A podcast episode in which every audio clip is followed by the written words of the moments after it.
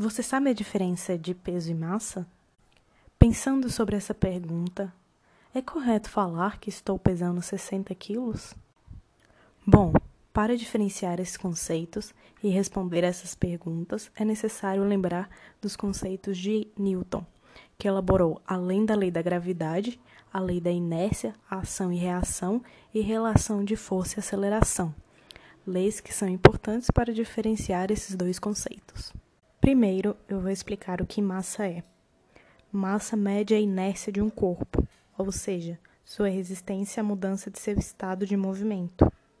Agora que já expliquei a massa, vou explicar o que é peso.